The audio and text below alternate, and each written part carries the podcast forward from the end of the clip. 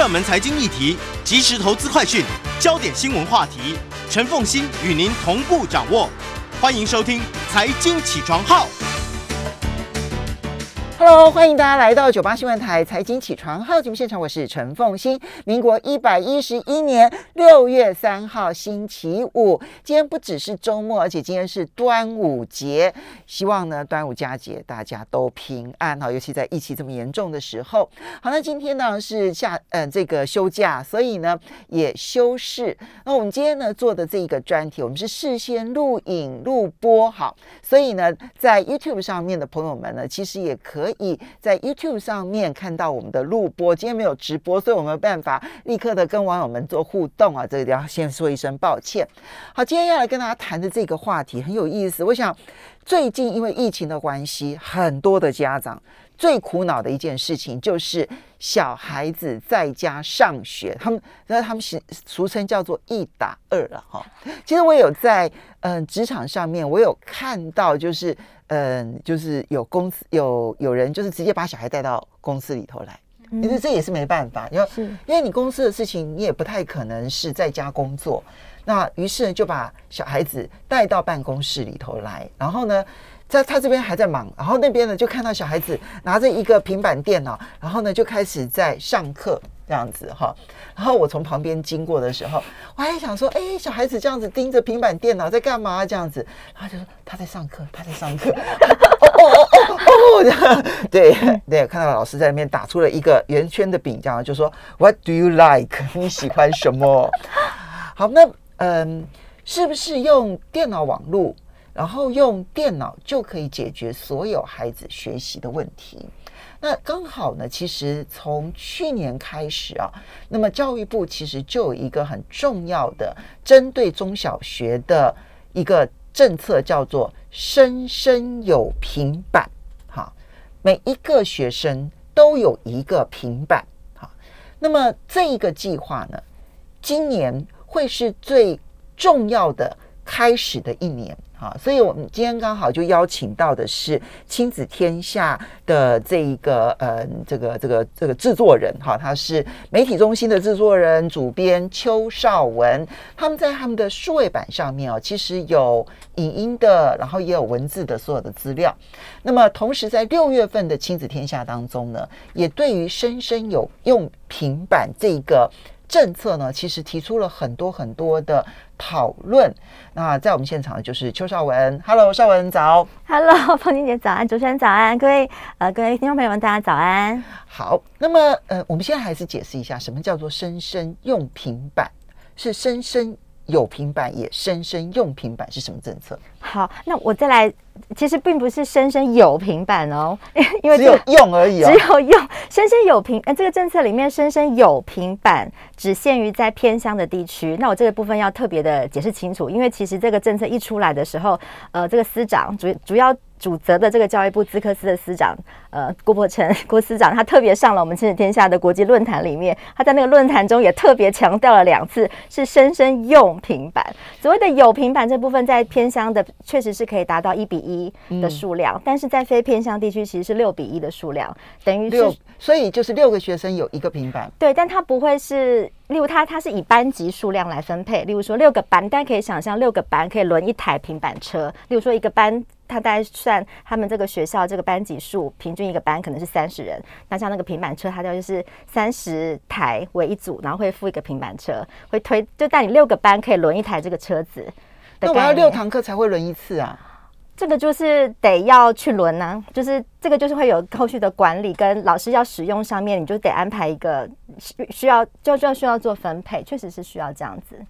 哇，那这样子的话，可是万这个，可是我们都知道平板在使用的过程当中，一不小心东东损耗西 损耗的。那万一其中有一个平板电脑坏了，它到底要算是哪一个学生的问题？那学生使用的时候，万一我的平板刚好轮到是我是坏了怎么办？对，所以这个后续在管理上面就会，其实就会让老。未来要负责管理这些平板，而且是大量的平板的这些老师们相当的焦虑，尤其是资讯组长，这通常都是在学校是资讯组长的责任。对，所以我很傻眼。你有看到我那个傻眼的表情吗？对我现在只看到你的表眼睛。对我，对，那当然这个部分教育部在跟厂商签约的时候，其实是要让厂商负责这个平板的这个厂商，他们是标到的厂商，他们要负责这个。是后续的管理维修的责任啦，不是这个责任并不是在老师身上。但我相信，在这个政策初期会有这么大量，应该是说第一年其实是新购六十一万台的平板，六十一万台，对，会在今年九月开学的时候，它是国中国小都有吗？高中以下都有，高中以下那就是十二个年级耶。对，所以其实它的数量是非常庞大，是史上十二个年级的话，其实有两百四十万个学生呢。对，它是。呃，所以它的这个很容易算，各位你知道这很容易算，因为其实在这个出生的年代呢，大概平均每一年只有出生二十万左右，是，所以你有十二个年级，十二乘以二十就是二两百四十万，这中间有的高有的低，比如有的时候二十三万呐，有的时候呢可能低到十七万呐、十六万呐，那但是整体来说平均这两百四十万不会差太远的，对，所以它的比例这个采购的数量比例是很高的，然后事实上其实现在两两百四十万，然后采购六十一万。六十一万台，那事实上现在在校园里不是没有平板，其实之前教育部不同包括不同的政策的补助，其实是已经有二十多万台的平板在已经在中小学的校园内，所以总共加起来大概是八十，我们可以算大概八十一二万台的比例，所以大概是占不是占全体总数的多少？那呃为什么会这样子配比？司长的解释是说，它起码是可以 cover 所谓。呃，因为例如说，现在疫情期间，我们不是会有一些弱势家庭，或是多呃，就是你家里可能同时有三个小孩，需要做在家里线上学习的时候，需要不同的载具的时候，你可以提供这一些有需要的家庭们，大概是占三分之一的比例，是是可以供给这些量的。对，所以它其实是有一种是疫情下面的战备工具的概念。在疫情下面可以做这样的运用。那回到了实体课堂的时候，它其实就是提供给孩子们，应该是要在课堂上面正常的成为一个学习的工具。好，我等一下再来提出我的质疑，因为这个分配一定会出很严重的问题。因为刚刚提到说前面已经有二十万台了，对，然后现在在采购六十万台，前面的补助的二十万台，我相信集中补助在偏乡，然后现在偏乡又要一人一台，对，所以偏乡可能反而多。然后呢，其他的地方呢，真正大都会地区呢，我想原则上一半以上的家长是 cover 的来的，没有问题，毫无问题。好，就自己家里头小孩自己有一个一台平板，好，这个我觉得在大都会地区的一半以上的家长是如此，可他就会产生就是那。可能剩下来的三分之一、四分之一的家长会特别觉得捉襟见肘，嗯，然后最困难的会是在哪一个地区呢？这是我常常提的不三不四的的地区，就是它既不是在山上，它也不是在这个城市里头，它就刚好在城市的周遭，嗯，这些地方，其实城市的周遭哦，就是那种。来城市里头打工的这个家庭是特别多的，所以其实经济状况不好，好，然后呢又比较不像在待在乡待在自己的原本的家乡的时候，有一整个家族可以来支持。他其实可能就是只身来台来台北啦，或者来台中啦，到高雄啊或者桃园啊去打工，然后就是工作啦，好工作，然后求生存。其实生存已经很辛苦了。这个时候，其实他们的经济负担压力是最大的。可是偏偏它不算是偏乡。对，我觉得这个部分是让我最担心的一个族群。对，就是这个数量分配上，确实是呃，有点像是换换不换。寡而是换不均啦，对，确实，但但因为偏乡，其实，呃，我我也不能说过去的这二十万台的补助全部都是集中在偏乡，其实有很多是走在前端的一些行动学习的一些学校，可能在市区的学校，但是确实前呃，就是目前看起来，其实偏乡，呃，看起来那个一比一。对对，就是以以偏向优先的这个部分，我们其实是确实是有发现到很多的偏向，它其实并不缺这个载具，它实际上缺的是人。哦，就你们去访问了，对对，确实是有，就是偏向的样态也蛮多种。有些偏向它其实是本身有一些呃公办民营的资源早就在里面，它其实数位化的资讯早就资源其实是很多的。公办民营，嗯，对一些呃像 KIST 或是军医，他们就是有一些资源其实进去，他们其实在数位化的这个，他很早就在用例如军医这种数位的工具平台在。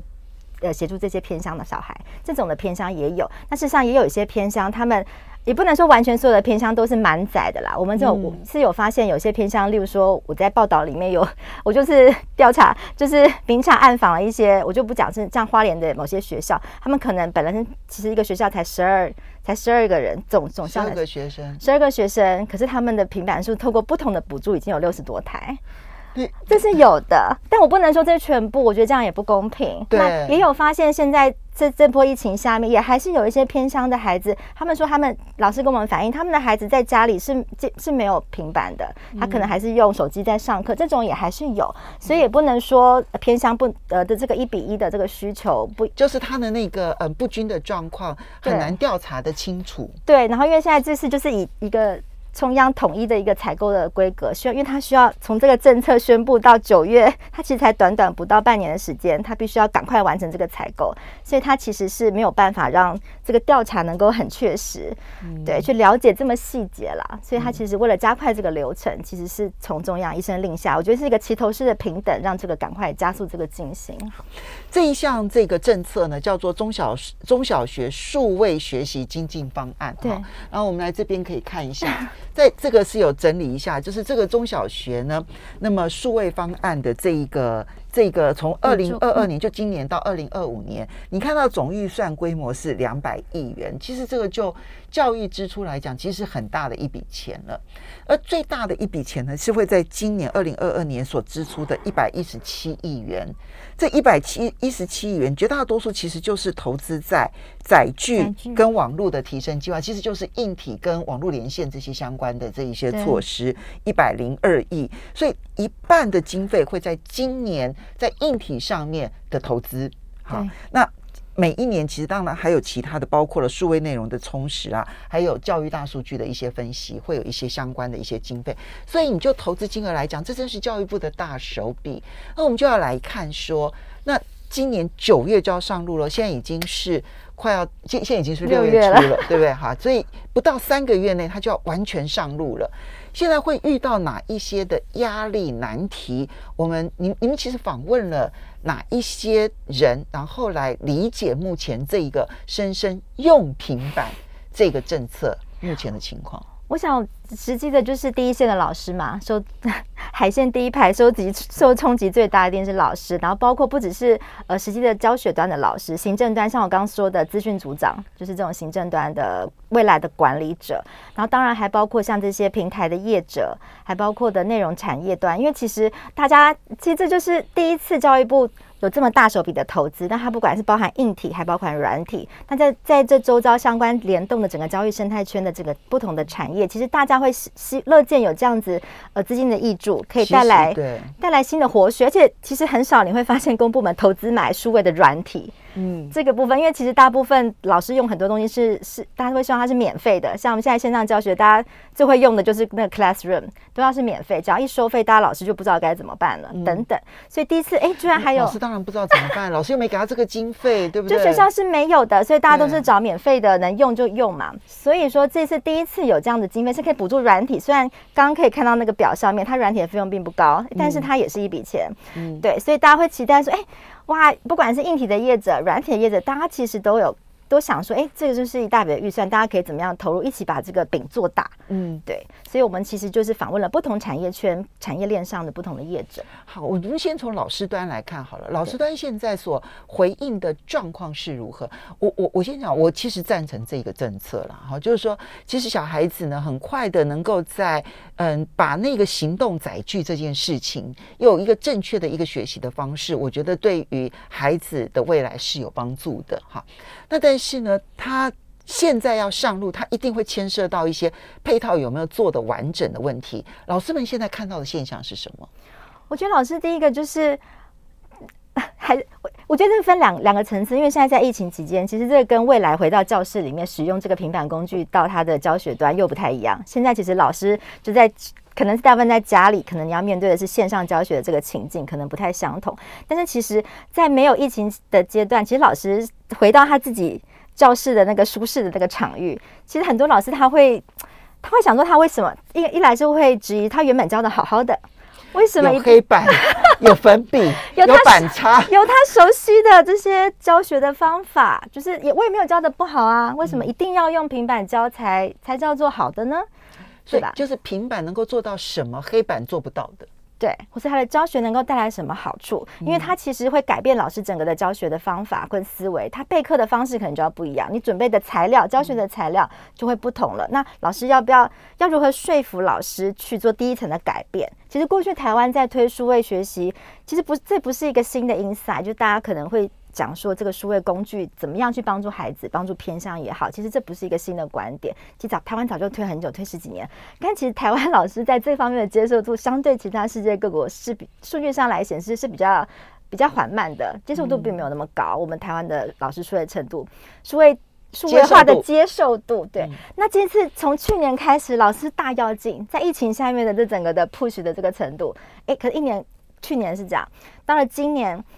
就是疫情只要稍微趋缓之后，这个动力就会稍微 就会慢慢的薄弱。那今年又不一样，又新的疫情又出现，然后又新的不老师面对不同的那个困境。去年可能是全部的线上，哎，今年不一样喽。今年孩子不是完全在线上这么简单而已。你会发现，今年老师的挑战是一堆学生在你面前，可能有另外一堆更多的学生可能是在家里，因为不同的，因为学生确诊或者是老师确诊，老师在家里，可是你。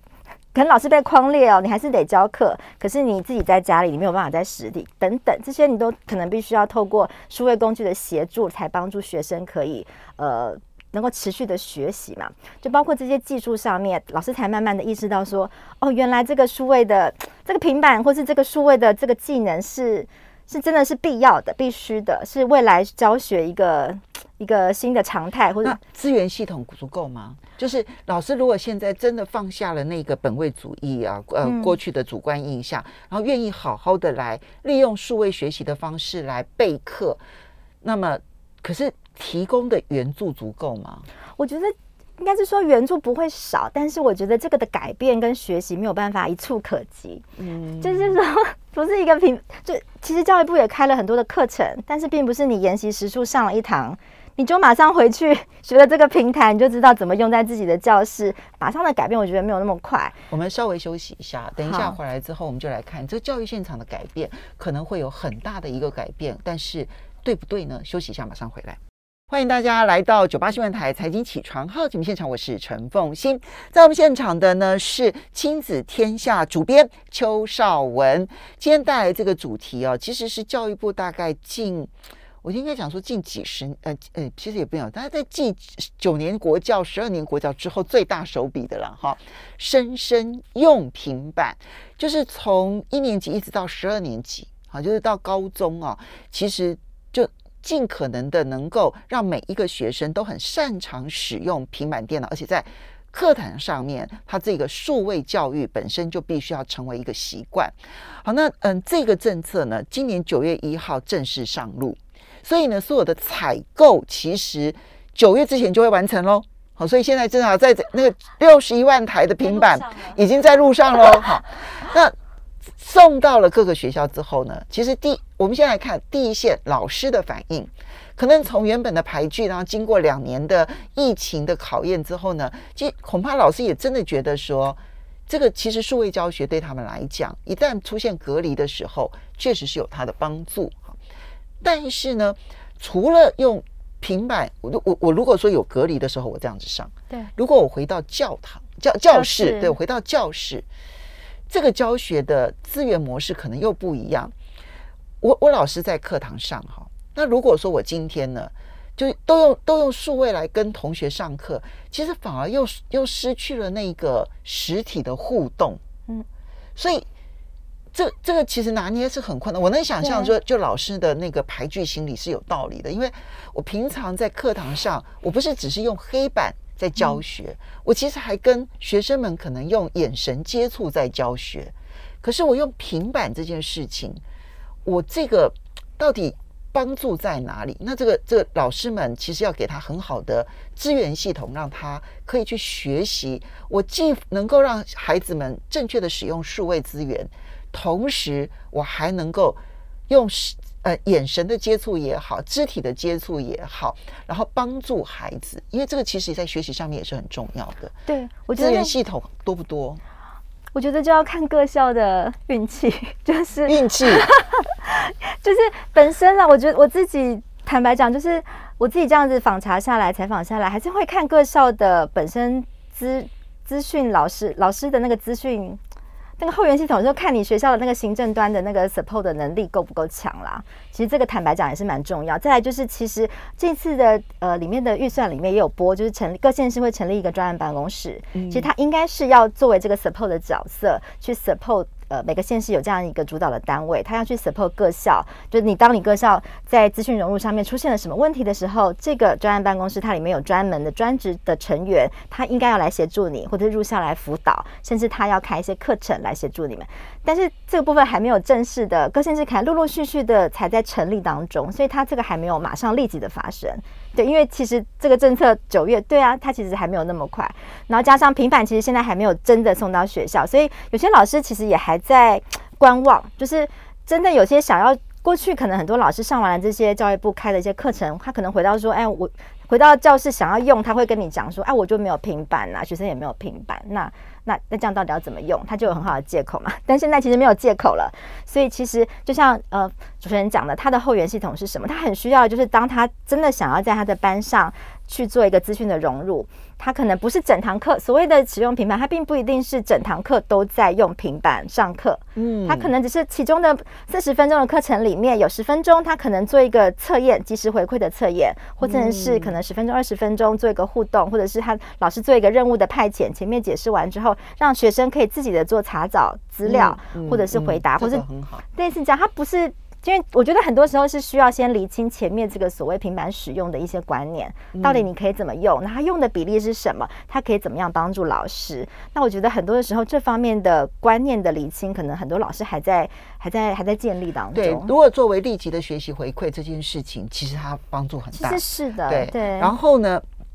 立刻学习怎么样在我这个学习的范围之的之下，然后你去学习查阅资料而扩展你的学习的范围，这件事情其实也帮助非常的。还有包括运用数位工具作为一个创作表达的工具，嗯，其实这方面对于学生的这方面资讯能力的提升也是很重要。其实它有很多种应用的方法。那我觉得包括这方面的刚刚讲到一些困境，还包括家长端的沟通，嗯，我觉得这个也很重要，因为家长也不了解，其实前端老师怎么用平板教学。老师可能也在新的教学方法在学习适应当中，那再来就是家长，他可能面对到的是家长端，老家长也会质疑哦，哎，你现在老师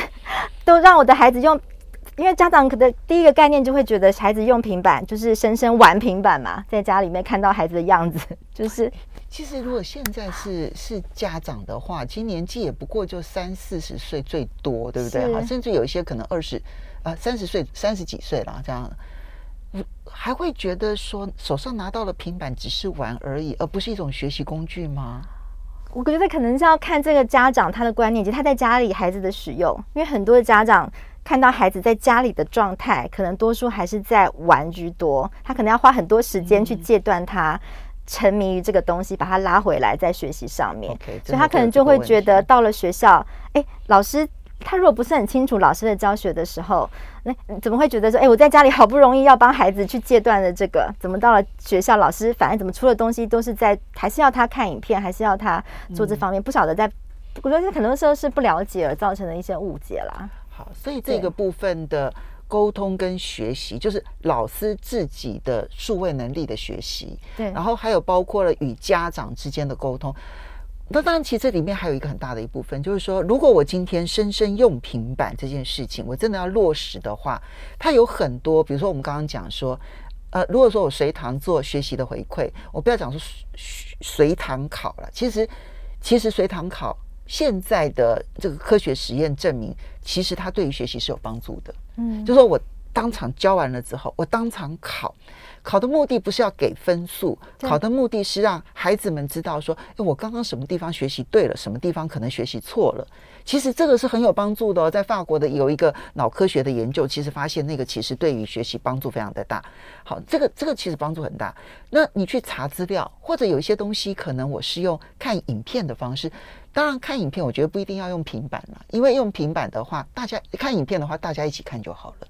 但是我觉得查找资料恐怕都有个别的行为在，所以查找资料这些其实是需要。可这就牵涉到可能要把平板带回家。可是问题是，又回到刚刚的问题，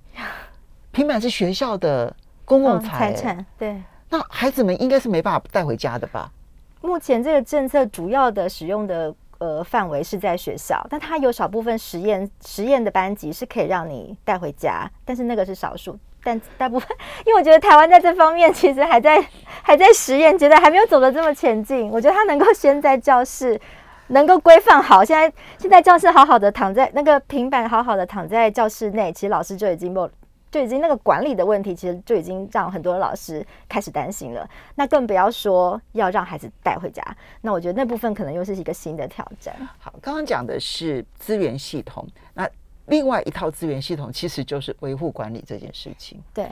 我觉得对于所有的学校来讲，现在呢，这个担惊害怕的其实就是我如何维护平板。但我觉得可能就是教育现场的状况如何？教育现场，但就会很，我觉得初期都会是这样。一开始大家会很害怕平板，孩子那个就是，尤其是低年级，你可以想象小医生，碰一下蹦就可能掉在，我大概可以想象。其实，在日本去年推的时候，第一年上路也是很多维修坏掉，你就是得松手啊。我觉得，尤其是如果摔下去是摔到荧幕的话，那 荧幕很贵耶。但我觉得可能很多的很多的学习都是要在惨痛中，就是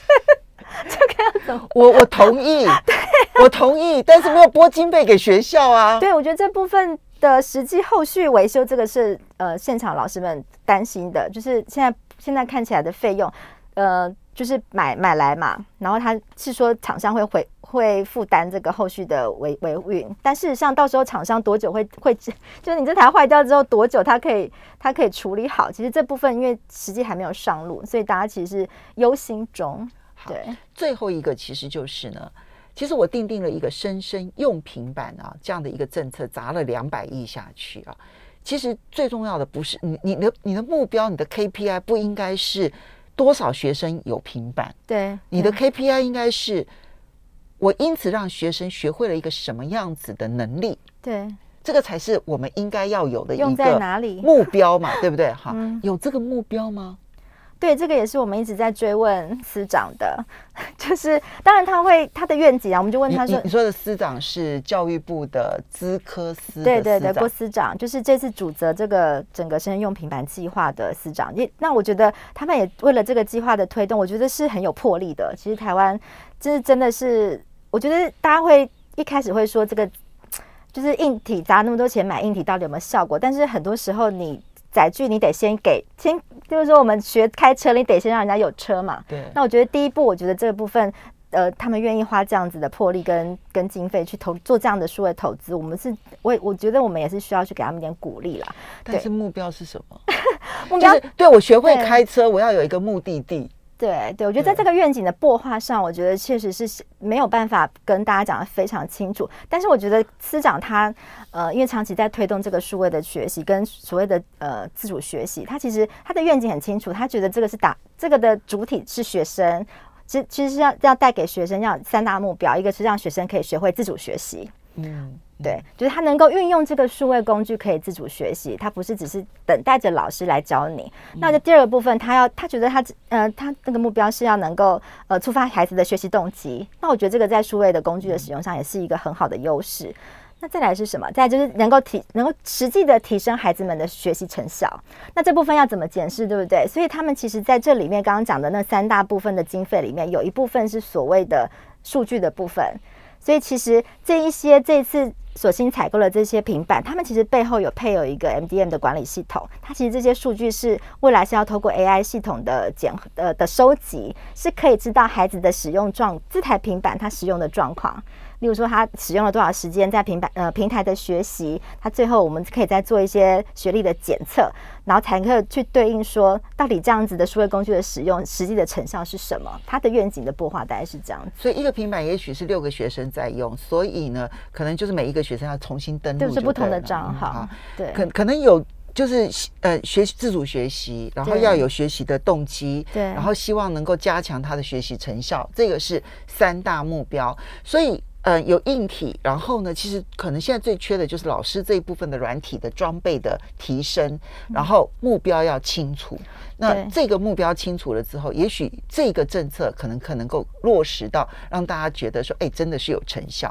不过我们最后我们稍微休息一下哈。那嗯，其实你们也访问了一些。相关的一些可能比较早投入的，好，不管是呃内容产业的业者，或者像军医平台，这个其实很早期的时候就用数位的方式在教孩子们怎么学习的这一些平台，我们休息一下，听听他们怎么说，马上回来。欢迎大家回到九八新闻台九嗯财经起床号节目现场，我是陈凤欣，在我们现场的呢是亲子天下的主编邱少文，包括了这一期六月的的这个亲子天下，还有包括他们的数位版哦，数位版就有更多那些影音的访问啦，还有一些你可以知道说他们现在遇到的一些情境的一些这一些这个影音呢，那么去去调查。采访出这一次的这个主题“生生用平板”，其实我觉得对我们下一代其实都非常的重要。呃，所有的政策都一样，就比如说像是一零八课纲，其实我我我没有觉得它不好，但是呢，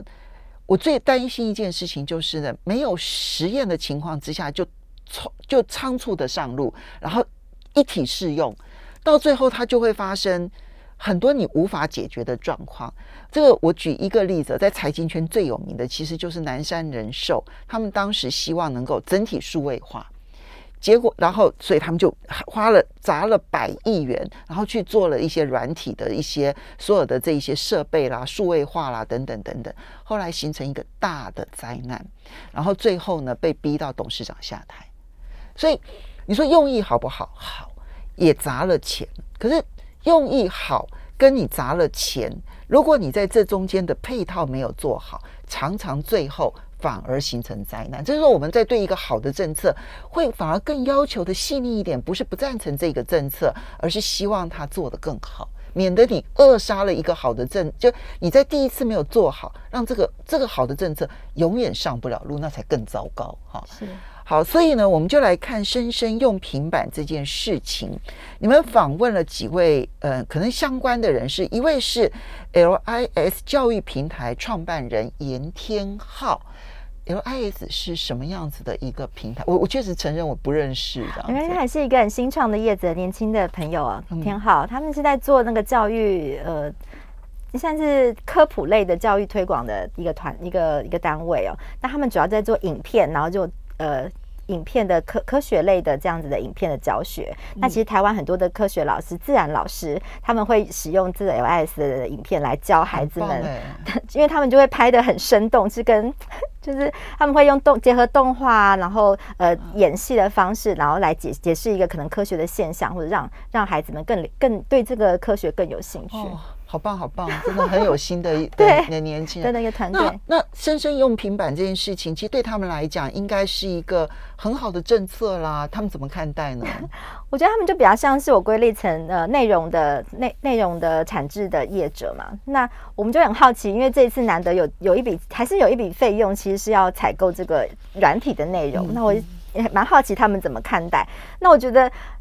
其实他们并没有非常的乐观，因为因为其实教育部他们在呃教育部大部分。在看到我们过去啦，一直到现在，在对于所谓数位内容上面，其实他们都会等于是拍影片。那所以你可以去看很多现在呃大家在用的军医啊，或者是英才网。其实过去县各县市都有好多好多云嘛，那云里面都会有很多的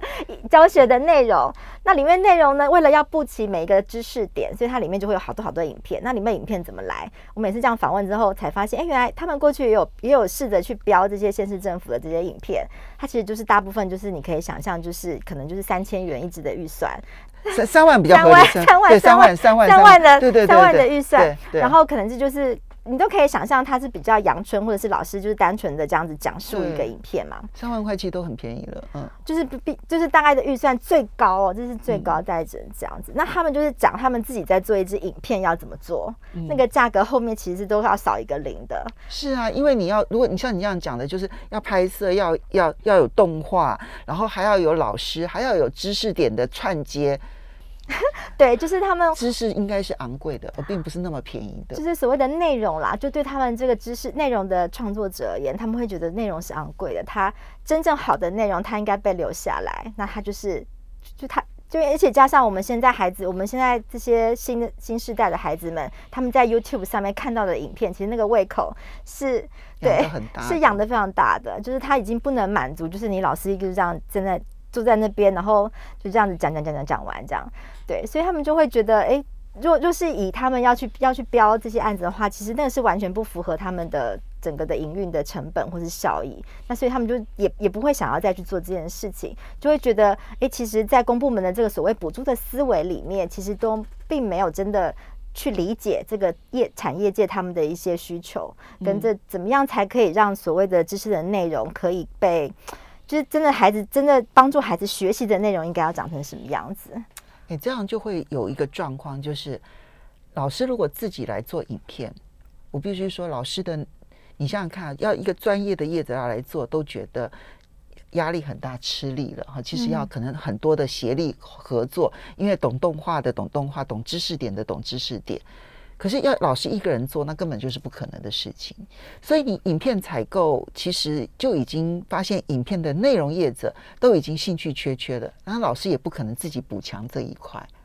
这就会使得内容上面它的丰富完整度，其实恐怕应该说，老师他们是兼着在做这些事情啦，就是对啊他怎么不是，但是老师的专业是绝对有的，只是说就真的。呃，只是说，就以内容产值来讲，其实如果你真的要交给专业的来做，然后他们的品质跟他们对于真的能够带给孩子所谓好的学习，或是真的能够触发他们呃学得更好的方面的学习，就是大家为什么要用影片学习，一定是期待这个影片的使用是邵文邵文，我讲的不就这个吗？就是这种专业的影片业者都觉得兴趣缺缺的，老师又怎么可能做出一个非常吸引人的影片，然后让学生这样子觉得说过目难忘呢？对，所以像冠伟啊、军医的冠伟，他们其实就是想、军医军医平台是在这种用公益的方式，然后协助孩子们学习，大概是最有名的一个平台。对他们就一直希望可以站出来，想要跟公部门，他们其实跟台北市政府合作有一个新的模式，就是希望能够透过公司协力、公民协力的方式，可以可以试图去。创造出第三条路啦，因为可能、因为预算也是有限嘛，你所有都要，不然呃，我觉得也大家可能也可能考虑说，那我们这么多的知识点，呃，不太可能每一个都用这么高的成本来来做确实也是有这样的考量。或许呃，它可能分两个层面，可能就可能是关于课纲类的基本打底的，我们可能就稍微阳春一点，或许，然后某一些是特殊特殊，我们需要去特别强调的的题目，我们可能可以用比较昂贵的类似这样子的内容等等。那像军医，他可能就会提供另一种他们跟台北市政府合作的案例，就是透过光两方面的协力，诶，透过军医他们的专业。然后呃，提供这个制作上面的呃一些呃专业的技术，对嗯，然后可以让这个成本呃不用到完全这么高，介于中间，但是它的成效可以原本可以高过于他们自己去评量，可以高过于过去那样制作的可能八倍之多的那个成效，提供也可。以几位老师一起合作，然后呢，在这种制作制作的这个协助之下，可能就是说，呃呃，可能一个听一个听一个听的老师，然后一起来协助，那当然不就是一位老师来做，可能就是几位老师一起合作，对。这个确实是，所以这个这种模式还在摩擦当中，对不对？对对，它需要一些新的新的激荡跟对，所以就关伟那时候也蛮感慨，他就觉得这整个政策的上路其实需要更多官民的一些沟通啦，跟这些不同的单位，不是只是。当然我，我相信他们中间一定也有一些沟通，但是我觉得他的整个的政策的从开始酝酿到最后上路，其实是非常快速的，所以就会觉得是蛮可惜的。嗯，对，这这都这都会有一个，就是说我有一个很棒的一个很崇高的理想，所以我就要立刻实现它。其实现在所有的数位时代啊，它其实都会强调要先小规模试验啊。对，小规模试验完了之后，我借由实验的过程当中，我会知道可能会发生哪一些问题，然后接着我解决了这些问题之后，我再做一个中规模的试验，然后最后变成全体适用。其实这个小规模试验这件事情，从公司的企业管理的角度来讲很重要。我觉得其实就一个政府的政策来讲也是很重要。最后我们很快的提一下，其实日本去年就已经开始了，对不对？是是。那日本目前的现状如何？